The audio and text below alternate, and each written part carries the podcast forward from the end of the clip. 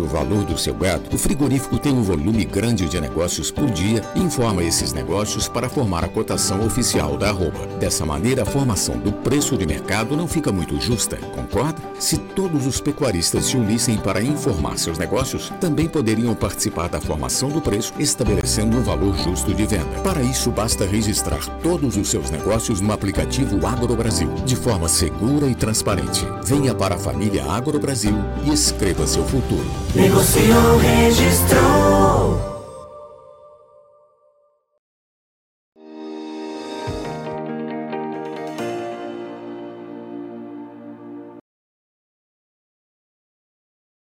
Você ligado aqui no site Notícias Agrícolas, está começando mais um boletim para a gente repercutir as informações aí do mercado pecuário, que ainda nessa semana começou a mostrar sinais de firmeza aí para os preços da roupa e a gente vai entender é, esses fatores que estão impactando no mercado com ele. O Douglas Coelho da Radar Investimento já está aqui com a gente por Skype.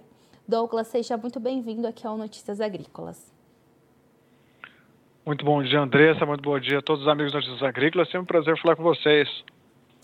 Que bom. Douglas, vamos lá. O mercado aí está dando sinais de firmeza. Quais fatores estão impactando e quais os preços da roupa a gente tem visto aí nesses dias?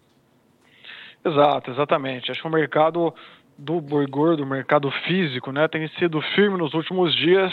A gente viu que a indústria, as semanas anteriores aí tentou fazer alguma pressão de baixa, tentando comprar abaixo de 330, e essas escalas não evoluíram. Durante essa semana a gente vê um cenário bem próximo a esse, né, as escalas de abaixo não mostraram evolução, não avançaram, estão ao redor aí de 4, 4.3, 4.5 dias úteis, né? Isso reforça a nossa visão aí que para o animal China os 330 é um preço preço vigente, um preço corrente. O dólar voltou a ganhar atração ao redor dos R$ reais. Isso deixa a indústria exportadora ainda com apetite, enquanto aqueles animais que estão mais voltados para o mercado interno, né, o boi comum, gira ao redor de 320. Esse é o panorama que a gente tem visto hoje aqui no mercado físico. Uhum. E Douglas, do lado da oferta, a gente tem aí um cenário em que as pastagens já começam a perder qualidade, como que fica a entrega desses animais e tem muitos pecuaristas aí acompanhando como que estão os preços da para se tiver aí recuando, obviamente que ele não vai entregar, ele vai tentar remanejar, como que como que está esse cenário?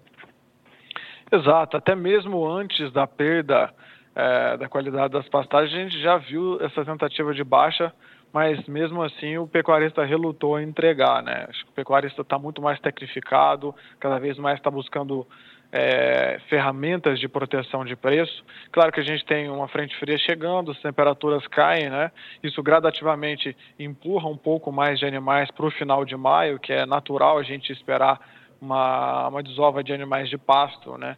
sempre nesse período, mas essa desova pode ser um pouco mais concentrada entre o final de maio e início de junho, é, podendo gerar até um buraco de oferta quando a gente olha para julho. Né? Então, é, o mercado está equilibrado nesse momento, qualquer oferta que a gente vê melhorar não é nada derramada, é uma coisa pontual, a indústria tem precisado fazer ginástica para levar esse animal abaixo de 330. Então, esse é o panorama que a gente tem agora: uma oferta e demanda equilibrada, a indústria exportadora ainda ávida, é, por mais que a gente tenha o clima assim que pode destravar alguma coisa de oferta nos próximos dias, seria um movimento natural para esse período, né? nada fora da curva.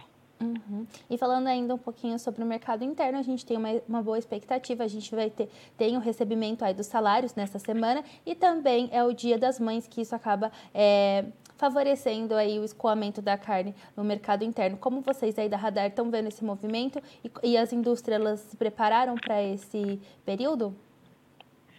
Sim, é um período importante né, para o escoamento de carne bovina aqui no Brasil, depois das datas festivas aí do final do ano, Natal e Ano Novo, esse segundo melhor momento de venda de proteína. Né? Claro que a gente tem o setor de suínos e aves que está bem prejudicado, então os preços também são é, competitivos quando a gente olha para a carne bovina, mas sem dúvida é um alento como um todo para o escoamento da produção nacional nesse período. Né? Hoje a gente vê uma referência da carne com osso aqui no atacado ao redor de 19,70, né? É, o abate e a oferta, como a gente comentou minutos antes, está bem equilibrado, então, querendo ou não, é mais um fator de sustentação para essa rouba que a gente vê nesse momento. Né? período, sem dúvida, é, colabora sim para sair um pouco mais de produção e manter os estoques enxutos, seja no atacado ou no varejo. Uhum.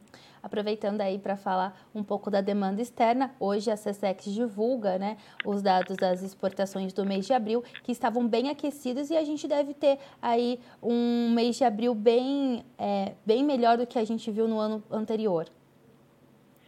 Exato, né? Essas últimas divulgações têm sido meio desencontradas, os servidores estavam em greve, então é, sai num dia, sai no outro, mas vai sair agora é, às 15 horas. A expectativa é positiva, é construtiva. A gente teve um março também que veio acima das nossas expectativas, possivelmente abril também deve ser acima das expectativas, né? Isso porque a gente ainda tem é, uma política de Covid zero na China. Se a gente dá uma olhada muito bem nos preços do minério, né, isso tem afetado bastante mais para a carne bovina, mesmo com esse cenário, né, que causa incerteza, a nossa produção ainda tem mostrado é, que está em peso, está indo em peso para lá, a exportação tem ido muito bem, né? Mesmo nesse período. Então, quando sair ainda a China desse período de Covid zero, que a gente acredita que seja em breve, pode até haver um efeito rebote nesse sentido, né? A demanda externa está punjante, o dólar está ao redor de 5 ainda, não é aquele 5,70 que a gente viu no overshoot, mas sem dúvida deixa a margem para a indústria exportadora né, bem atrativa, né? E se a China voltar sair dessa crise com mais volume, é possível que a exportação ainda continue com uma válvula muito importante e bem expressiva da nossa produção de carne aqui no Brasil em 2022. Exatamente. Bom, Douglas, eu agradeço as suas informações aqui no nosso site. Claro que você é convidado a voltar sempre mais vezes aqui. Eu que agradeço pela oportunidade mais uma vez, André. Se contem sempre conosco. Um forte abraço. Abraço. Você aí acompanhou a entrevista com Douglas Coelho, ele é sócio da Radar Investimentos. Ele pontuou aí que, que o mercado pecuário segue firme aí nas principais praças pecuárias. As indústrias também estão com as escalas programadas aí para 4 a 5 dias. E na visão da Radar Investimento, o feriado do Dia das Mães e também o recebimento dos salários deve ajudar aí no escoamento da carne bovina. Para as exportações, o sócio da Radar Investimento pontou aí que o cenário é favorável, apesar aí da China ter suspendido algumas plantas frigoríficas, eles acreditam que após essa política zero de Covid que a China está adotando, eles devem voltar com mais intensidade nas compras de carne bovina aqui do Brasil. E isso aí deve é, aquecer o mercado, pode aquecer o mercado novamente. Bom, vamos lá para B3 para a gente ver como que estão os negócios aí na, nessa quinta-feira no mercado futuro. O maio está precificado a 323 a 20 centavos por arroba, com uma alta de 0,5%. Já o junho está precificado a 322 e 45 centavos, com uma alta de 0,32%. Já o julho trabalha a 327 com 65 centavos por arroba, com uma queda de 0,27%. O agosto está estável e precificado a 329,50 centavos por arroba. O CPEA ontem fechou cotado a R$ 331,95 por arroba, com uma queda de 2,17%. Eu fico por aqui, mas você segue ligado aqui no nosso site, já que o Notícias Agrícolas está 25 anos ao lado do produtor rural.